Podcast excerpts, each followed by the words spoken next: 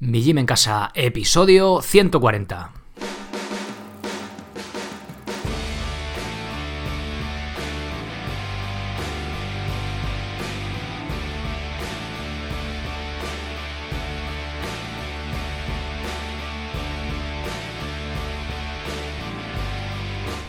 Muy buenos días a todos, soy Sergio Catalán de migymencasa.com y os doy la bienvenida a un nuevo episodio del podcast de Mi Gym en Casa, el programa, la radio donde hablamos de entrenamiento y de alimentación desde un punto de vista diferente e independiente, buscando siempre el sentido crítico a todo lo que digo por aquí, os intento transmitir, intentando fomentar en vosotros ese espíritu crítico con lo que oís, tanto por aquí o lo oís por aquí en la web, o por otro lado, allá donde sea, en internet, en libros, escuchéis en la calle, en el gimnasio, donde sea.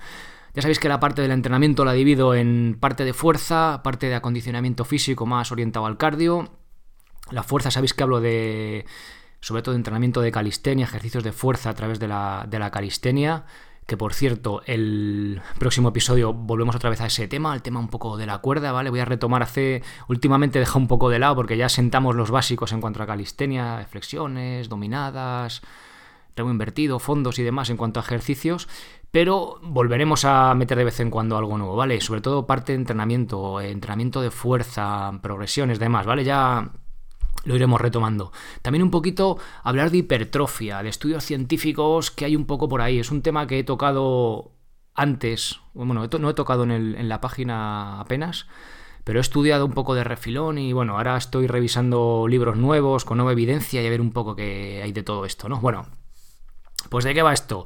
De entrenar en casa, sí, es como las bases, ¿no? Pero de muchísimo más detrás, también mirando todo con el punto de vista evolutivo a las cosas, ¿no? Para ver qué llevamos escrito en nuestros genes y qué puede ir mejor con esos genes, sobre todo hablando de, de salud. Bien, hoy toca responder a vuestras preguntas, va a ser algo variado, bastante de alimentación, pero yo creo que puede resultar interesante. Bien, antes recordaros rápidamente que para soportar este proyecto para que esto siga adelante y para vosotros mismos tener acceso a los cursos y al plan de cardio que ya está, aunque habrá más en el futuro, tenéis que haceros socios en mijimencasa.com. ¿Por cuánto? Por 10 euros al mes. La primera lección de cada curso la tenéis gratuita, en la que explica más o menos el contenido, para que la veáis, echéis un vistazo, para que curioséis por ahí a ver si os puede interesar, ¿vale? Tenéis un montón de cosas para entrenar desde movilidad escapular para el tema de recuperación o prevención de lesiones, sobre todo en hombro, comba, liberación miofascial, que es el foam roller, que luego hablaremos de ello, sentadilla de descanso, pino, flexiones dominadas, core, burpees, vale, tenéis un poco de todo. En mijimencasa.com los metéis ahí y os podéis echar un vistazo. Tenéis también el plan de entrenamiento de cardio, que es lo más básico para empezar desde cero absoluto, ¿vale? Hasta el nivel que mejores resultados ha dado en, estudios científicos. Por cierto, alguno de vosotros desde el, en el podcast del, del otro día hace ya un par de semanas me decía, joder, muchas gracias, tal, está muy bien ver los, la cantidad de cardio óptima, ¿no? Que al final era en torno pues de una a dos horas a la semana, realmente pues de carrera, tampoco era más, ¿vale? Más, más de eso se iban perdiendo poco a poco los beneficios, aunque bueno, prácticamente, salvo volúmenes muy bestias, pues estábamos siempre mejor que un sedentario. Y más de uno me ha dicho, mira, pues yo es que hago fondo, yo soy corredor de fondo, hago bici, y joder, está bien que lo compartas, pero yo voy a seguir haciendo lo mismo. Y me parece no voy a decir una palabra, me parece genial, ¿vale? Yo cuando hacía triatlón hacía unos volúmenes bastante salvajes y realmente me daba un poco igual si era más o menos saludable, ¿no? Porque al final es tu pasión y eso pues quizás esté por encima de todo, ¿no? ¿Qué, más me da a mí si vivo al final tres años más o tres años menos, ¿no? Pero al menos conocer la evidencia que hay en ese sentido y practicarlo, eh, eso, eh, con conocimiento de causa, ¿no? Informados y dices, joder, pues yo hago esto porque es mi pasión, sé que a lo mejor no es lo mejor que puedo hacer en cuanto a salud, es mejor que estar sentado en el sofá, desde luego, pero lo, sabemos, ¿no? O sea, no se trata de decir, no, no hagáis maratones o no hagáis, ultra, no, hagáis ultras. Joder, si es vuestra pasión, pues igual, igual vale más eso, ¿no? Que, que, sea lo óptimo en cuanto a salud. Pero, no sé, me parece que está bien eh, saber ese punto de vista, tener, estar informados y, y, también, sobre todo, para que no el que empieza a correr a lo mejor, que venga, pues he hecho una de 5 kilómetros y ya tienes un hábito de correr súper saludable y te intentas, pues ahora maratón, ahora tal no por querer hacer lo que sea tu meta, sino porque piensas a lo mejor que estás más sano, ¿no? Por querer ir más allá, esa de más es mejor, pues no, ¿vale? En este caso no, no lo es, pero aún así, que si es vuestra pasión y es lo que los mola, oye, yo lo seguiría haciendo, ¿vale? también es mi opinión personal aquí, pero bueno, ahí tenéis la evidencia y vosotros podéis decidir un poco pues, lo, que, lo que queréis hacer, pero informados, que al final es un poco de lo que se trata, ¿no? Tomar decisiones estando lo mejor informados posible para que sean, pues, oye, al final al cabo, mejores decisiones, ¿no? Bueno, Vamos con vuestras preguntas. Os recuerdo que si os apetece grabarlas, en mijimencasa.com barra podcast hay un botoncillo por ahí verde y podéis grabar las preguntas si queréis que se escuche aquí vuestra voz. Y si no, pues desde el apartado contactar, mijimencasa.com barra contactar, tenéis un formulario que lo podéis rellenar y os contesto encantado, ¿vale? Si las dejáis por ahí, por iVoox, por ahí en un comentario y tal, a día de hoy estoy contestando, pero es fácil que igual pues ya eh, no... o se pierda por ahí en las redes sociales, ¿no? Ven, venga, vamos ya con con las preguntas. Y la primera dice así. Hola, te sigo en Evox y quisiera plantearte una cuestión para que la resuelvas si es posible. Tengo 35 años y practico la musculación con fines estéticos. Hasta ahora he seguido un protocolo muy conocido para la fase de volumen en el que se cicla los carbohidratos. Los días de entrenamiento las cantidades de carbohidratos son muy altas, para mi caso concreto unos 500 gramos, y la cantidad de las grasas es muy baja, unos 70 gramos. Los días de descanso la dieta se convierte en normocalórica y la cantidad de carbohidratos desciende para subir las grasas. Mi tipo de alimentación es flexible, pero no suelo comer procesados. Por problemas digestivos tampoco me gusta abusar de los cereales. La cuestión es que me cuesta mucho llegar a los carbohidratos marcados los días de entrenamiento, por lo que quisiera saber qué opinas sobre compensar esa falta de hidratos con grasas saludables y así poder llegar a las calorías necesarias de superávit calórico los días de entrenamiento. También me gustaría saber por qué en el protocolo el día que se come tanto carbohidrato las grasas tienen que ser tan bajas. Gracias por la información y sigue así, máquina. Iván. Bien, Eh, pregunta en cuanto a composición corporal. Mira, lo que más me gusta de Iván es que la tiene claro. Mira, yo hago la musculación con fines estéticos. Bien, ya sabéis que yo aquí principalmente promuevo la salud, pero no está reñido una cosa de la otra, ¿no? Hasta cierto punto. Entonces, vamos a ver. Bueno, eh, primero, eh, quisiera saber, bueno, vamos, vamos por partes. hace entrenamiento de fuerza, musculación en este caso, bueno, es lo mismo. Bueno, no es exactamente lo mismo, ¿no? Podría ser entrenamiento de hipertrofia, pero bueno, hace entrenamiento de gimnasio de fuerza por simplificar, con fines estéticas. Hace un protocolo, él cuenta las calorías, macros y demás. En los días de entrenamiento eh, los carbohidratos son muy altos, bajan muy poquito las grasas. Y los días que de descanso, pues es normal, o sea, no hay ese superávit calórico. Y, digamos que son más o menos, pues suben un poco las grasas, no sé cuánto, no lo dice aquí, y bajan los carbohidratos. Pocos procesados, no me gusta abusar de los cereales. Bueno, que cuando hay demasiada demasiado hidrato y si no tomas cereales refinados y demás, pues es bastante difícil eh, llegar a esas cantidades, un, superávit y un poco además salvaje en cuanto a salvaje en el sentido de que en mucho porcentaje del carbohidrato pues cuesta mucho hacerlo con, imagino, no sé, con patata, ¿vale? No llegar con harinas y demás. Entonces cuesta, la patata se hacía mucho y cuesta mucho llegar a ese, a ese nivel. No sé si tomarás arroz, dices cereales que no, imagino que igual no, pero bueno, igual con arroz es más sencillo. Bueno, eh, y me dice, también me gustaría saber por qué en el protocolo, el día que se come tanto carbohidrato, las grasas tienen que ser tan bajas. Bueno, eso, el protocolo exactamente no sé cuál es, pero debería responderte la persona que ha hecho ese protocolo. Pero bueno, vamos por partes. A ver, em, os he comentado antes en la intro, estoy estudiando un libro, bueno, con la última evidencia en cuanto a hipertrofia y tal, con los estudios y todo este rollo. Y todo este rollo no en el sentido negativo, sino todo este tema. Y es un tema que he estudiado de refilón, tampoco me apasiona demasiado. Y ahora estoy viendo un poco más lo que hay, ¿vale? Y al final hay mucho mito mm, basados en estudios, en dos o tres estudios, pocos estudios, con muestras pequeñas, cosas que se supone que son, no sé, el típico la típica dieta de vieja escuela, ¿no? De, culturista, pues como está comentando él. Súper alta en hidratos, eh, baja, muy baja en grasas, tal, ¿no? Bueno, y aquí por lo menos lo ciclan, ¿no? Pero, pues el típico entrenamiento de culturista, o sea, entrenamiento de alimentación de culturista es muy baja en grasa, al mínimo, ¿no? Al mínimo que yo considero que es artificialmente bajo, con lo cual puede tener problemas en cuanto a mm, vitaminas liposolubles, ¿vale? Las que se nuestro cuerpo asimila con la grasa, entonces creo que es excesivamente bajo.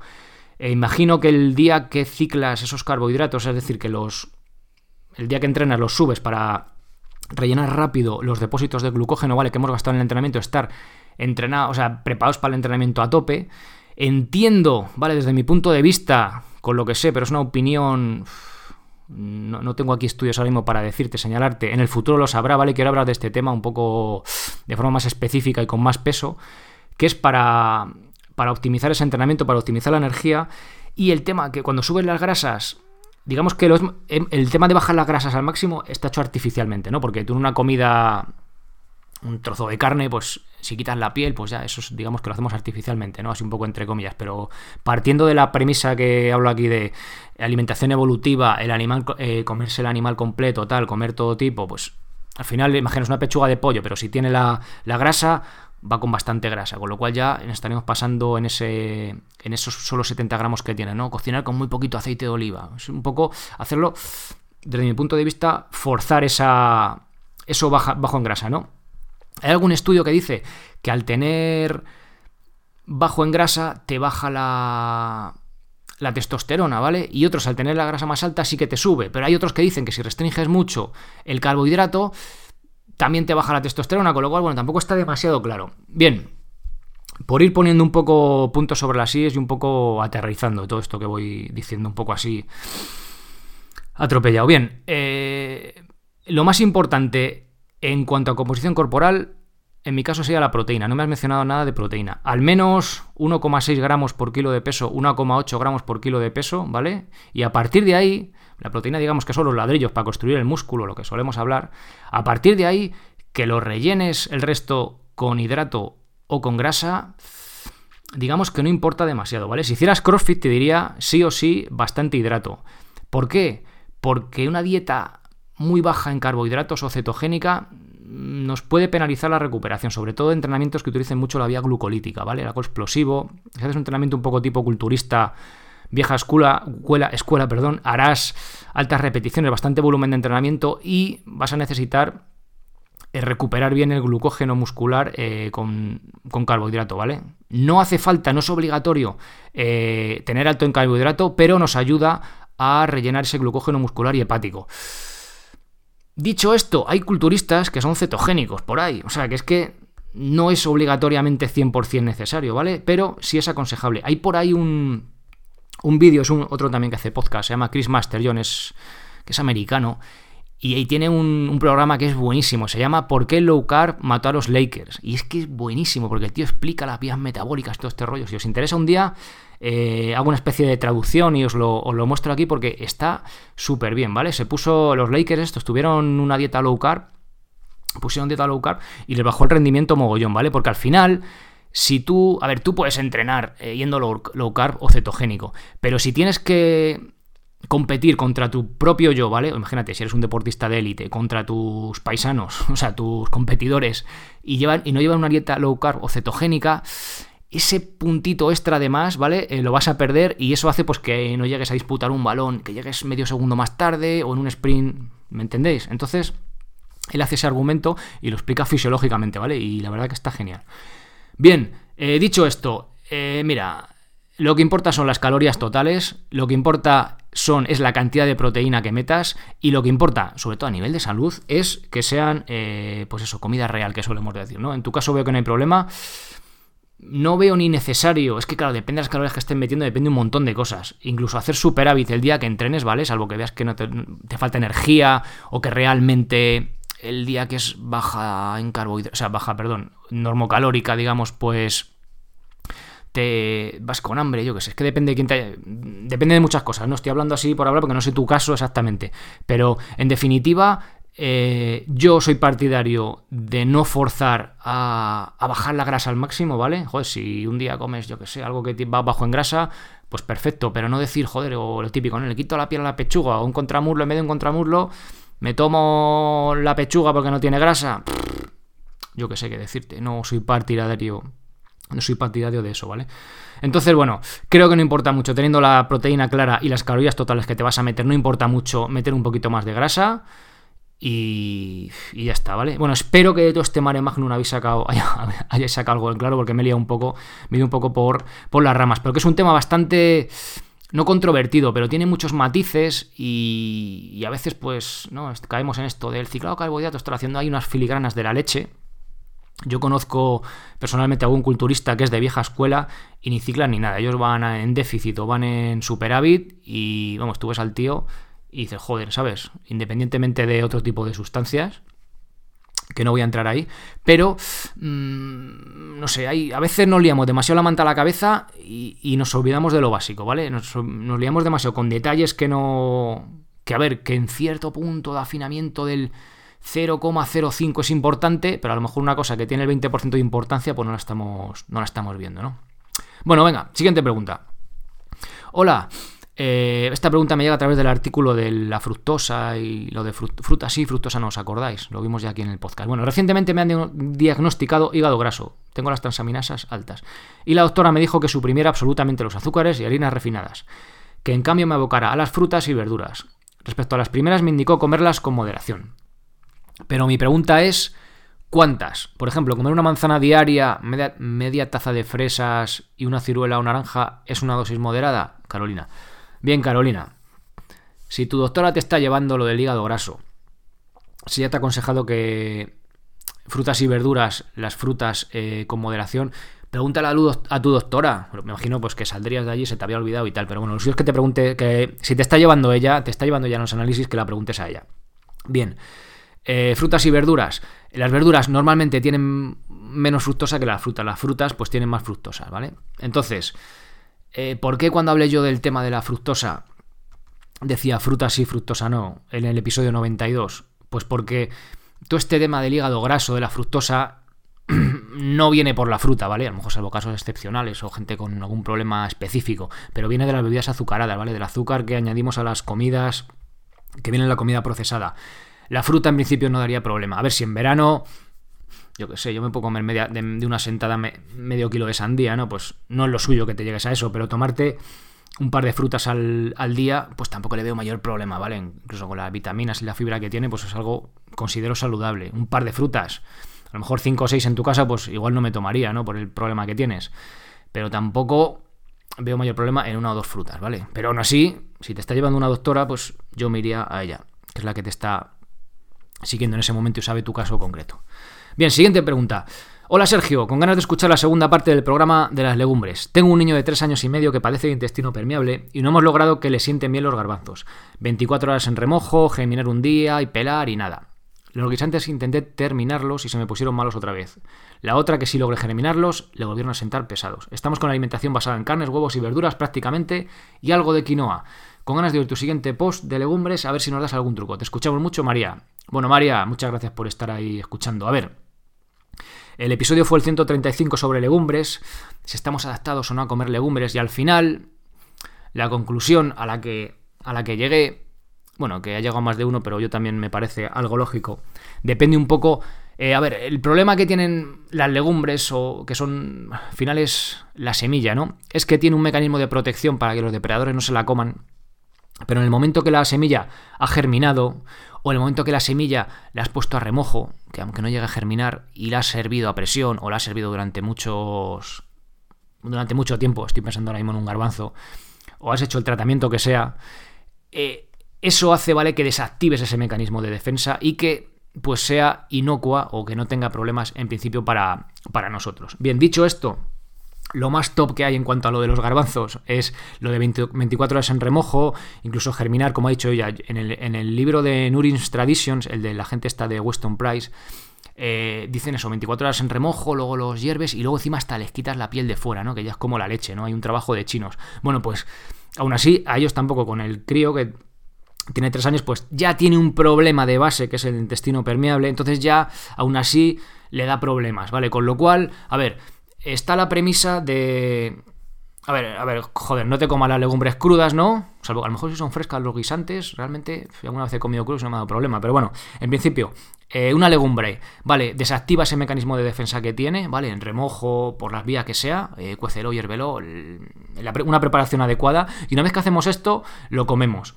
Eh, que nos sienta bien, joder, de lujo. Oye, que, que nos sienta mal, oye, pues ya está, no pasa nada. Pues en vez de comer esto, comemos otra cosa, ¿vale? Ya hemos hecho todo lo posible, pero a nosotros, a nuestra persona en concreto, nos sienta mal. Y más si tenemos intestino permeable, ¿vale? Que son, pues son problemas intestinales que pues las legumbres también son más susceptibles de dar problemas por ese lado. Bueno, pues oye, lo hemos probado. Oye, pues no pasa nada. Igual dentro de un par de años el crío pues ya sí que lo, lo tolera bien. Oye, que no. Pues oye, tenemos la suerte de vivir en el, en el mundo occidental, en ese sentido, y podemos elegir otro tipo de pues de, fuente alimentaria, ya está, ¿vale? Tampoco yo tampoco me volvería loco. Sí que, por ejemplo, dice que toma algo de quinoa. La quinoa no sé si sabéis que es una leguminosa, ahora se ha puesto como de moda. Y en el mundillo paleo parece que la quinoa está bien, pero los garbanzos no. Pues señores, la quinoa es una leguminosa, igual que un garbanzo.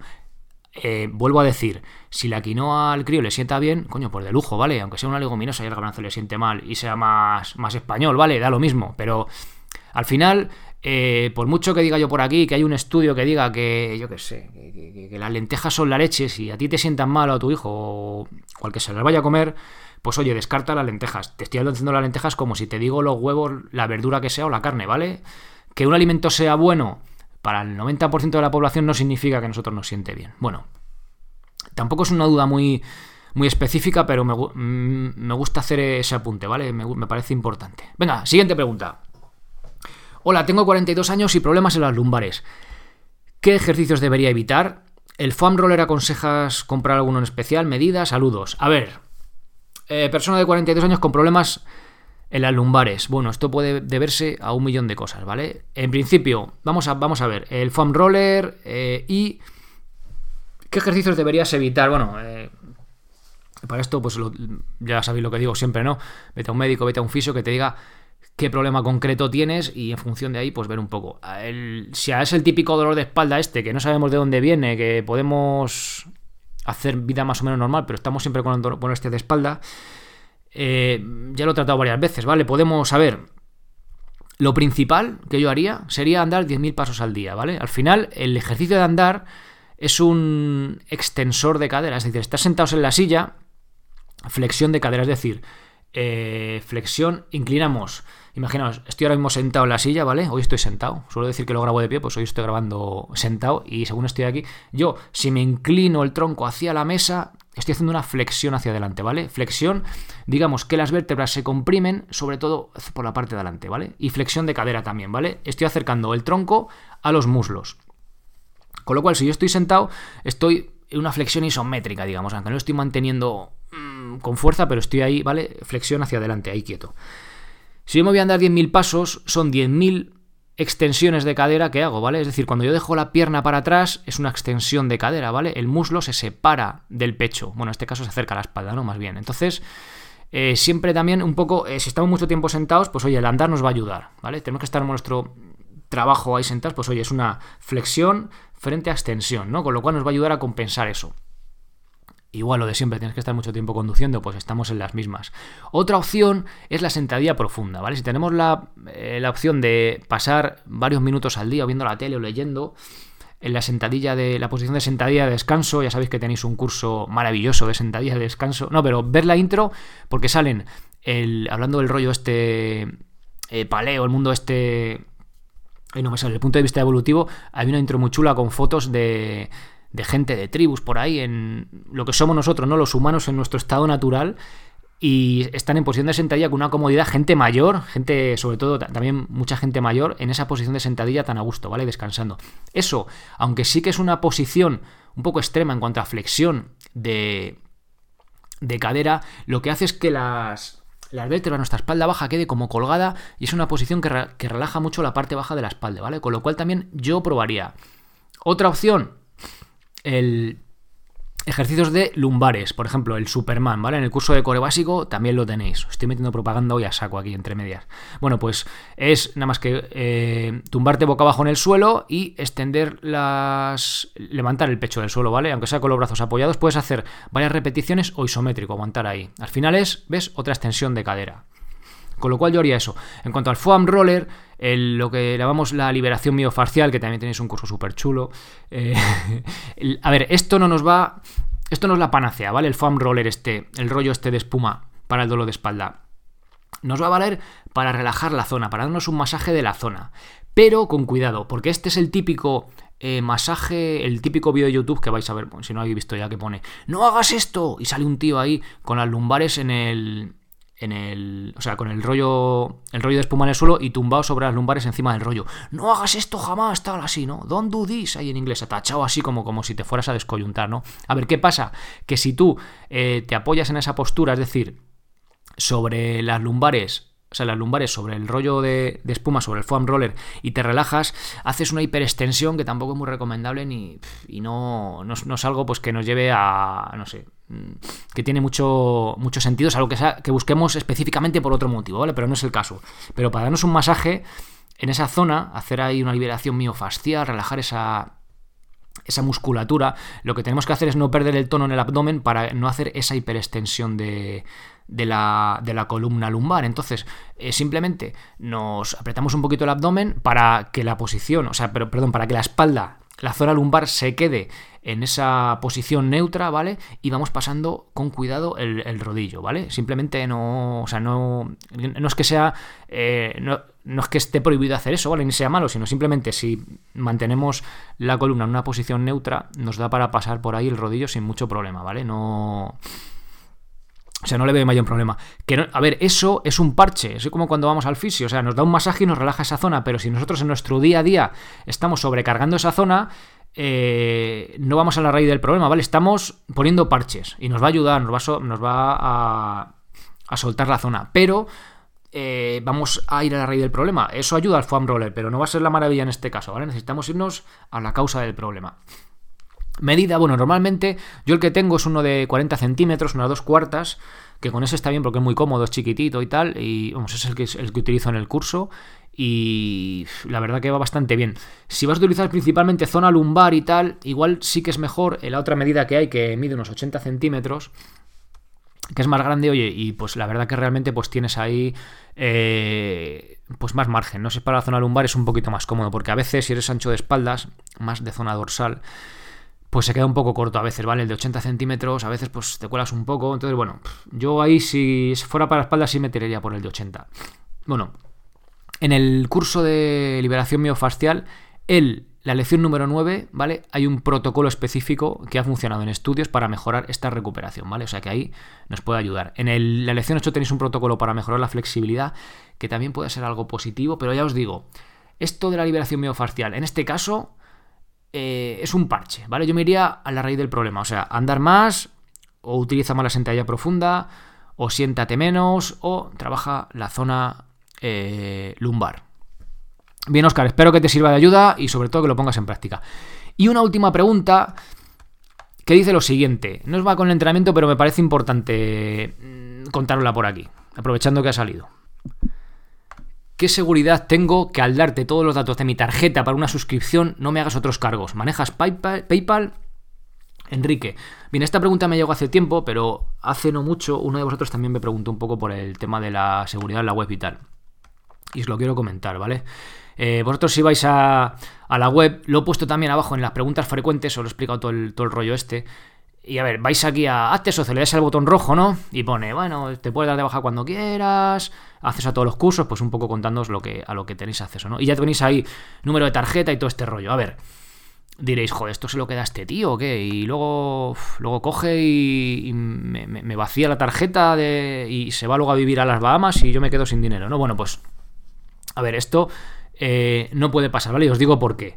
Bueno, me parece genial que preguntéis esto, porque además, eh, imputando por datos por internet, pues da mucho reparo, ¿no? A ver, varias cosas. Yo utilizo Stripe. Stripe es una pasarela de pago, se escribe Stripe, sin la E, Stripe, Stripe, ¿vale? Meterlo por ahí si queréis en internet y lo, y lo veis.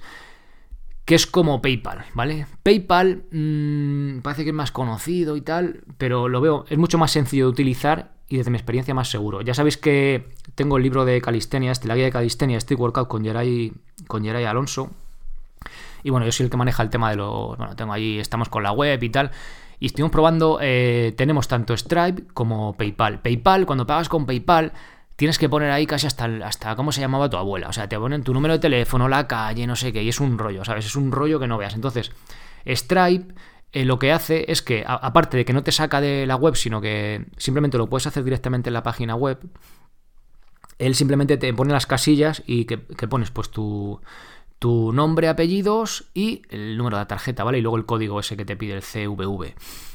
Y se lo mandéis directamente a Stripe, ¿vale? Yo no tengo acceso a esos, datos, eso está totalmente blindado. Para eso la página arriba del todo, si lo veis, pone HTTPS, ¿vale? Es un servidor seguro, o sea, es digamos, digamos que toda la información que vosotros metéis ahí va cifrada a Stripe, ¿vale? Y yo no tengo, o sea, yo puedo ver en Stripe quién ha pagado, ¿vale? Tengo ahí como una especie de panel de control y... Eh, pues eso, o sea, y, y luego cuando os deis de baja, automáticamente se, ya lo podéis hacer, antes lo tenía que hacer de forma manual, pero ya lo podéis hacer vosotros. Eh, ya, veis, la cuarta frase de la web creo que es, sin permanencia puede darte de baja cuando quieras desde aquí, cuando estéis logueados, que estéis metidos como socio, eh, accedéis ahí, os deis de baja vosotros automáticamente y no hay ningún cargo más, ¿vale? Em, ¿Qué más contaros? Veo que es más seguro. Nosotros cuando empezamos a trabajar con Stripe en la web, como al final son compras de todo el mundo, enseguida nos saltaba lo bueno, enseguida, nos saltó al empezar, luego a lo mejor cada tres meses o así, llega y dice, esta tarjeta no está reconocida, no sé qué, ¿sabes? En cuanto ve algo un poco raro, que simplemente a lo mejor que la tarjeta es de otro país y no es Visa o lo que sea, te salta todas las ramas. En cambio, PayPal nunca nos ha dado un fallo de seguridad de ese tipo, con lo cual yo veo que Stripe es mucho más seguro. Yo sé que vosotros no veis que que pone ahí, yo que sé, que es la página del banco que parece que da más inseguridad, pero al final simplifica mucho las cosas y desde mi punto de vista, por mi experiencia, es mucho más seguro. ¿vale? Tiene servicio técnico 24 horas en español, que les puedes escribir y cualquier cosa te, te contestan. Entonces veo que que tiene menos, ya os digo, lo veo más seguro. Oye, que algunos de vosotros me lo decís, oye, es que yo prefiero PayPal. A ver, si tenéis cuenta de PayPal, es igual de. O sea, es más, es más sencillo porque le das y ya está, vale, pones tu cuenta de PayPal. Pero los que no tenemos cuenta de PayPal, o los que no tenéis, es más rollo porque tienes que estar ahí poniendo, ya te digo, tu teléfono, la dirección y. la verdad que no me gusta demasiado. Si alguno de vosotros dice, joder, es que me echa para atrás que no haya PayPal, bueno, si es alguno solo no, pero si sois varios, eh, también lo pondría con PayPal, ¿vale? Pero, o sea, transmitirlo desde aquí que es algo seguro, que yo ni siquiera tengo los datos, es Stripe que los tiene, ¿vale?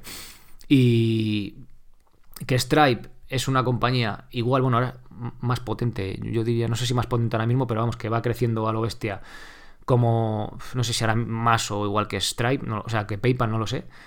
Pero vamos, que Stripe es 100% eh, seguro y es la que utilizo, ya te digo, por sencillez y por no estar eh, mareándoos mucho. Así que bueno, si tenéis cualquier otra duda de, en cuanto a seguridad de la web y tal, bueno, pues me la comentáis. Eh, que no hay ningún tipo de problema. Ya veis que esto es. intento ser lo más transparente que puedo, ¿vale? Para que no. Para que os dé confianza. Bueno, pues nada más, hasta aquí vuestras preguntas. Hoy ha habido un poco popurrí, os he metido hasta aquí de un poco de publicidad al final, pero me parece importante ver sobre todo, porque estos pagos por internet al final es un poco, que da un poco como de, un poco de cosa, ¿no? Joder, y encima un pago así recurrente que va a ser todos los meses y tal. Oye, vosotros entráis ahí y no hay trampa, ya, ya lo vais a ver, es que no tiene, no tiene, no tiene problema ninguno, ¿vale? Bueno, pues hasta aquí vuestras preguntas. Os recuerdo que las podéis mandar desde el apartado contactar o desde el apartado podcast, casa.com barra podcast o barra contactar, en audio o por escrito y os la responderé encantado pues aquí en el, programa de, dudas. Nada más. Eh, muchas gracias por esas valoraciones de 5 estrellas en iTunes, esos me gusta en iVoox, esos comentarios. Y muchas gracias por apuntaros a los cursos y ahora también a los planes. Y por estar ahí escuchando tras episodio tras episodio. Nos escuchamos de nuevo esta semana, este jueves, para hablar de algo de calistenia, ya lo veréis, ya lo veréis, un caso práctico, a ver si, a ver si os gusta. Bueno, pues nada más, pasad muy buena semana y sed felices. Adiós.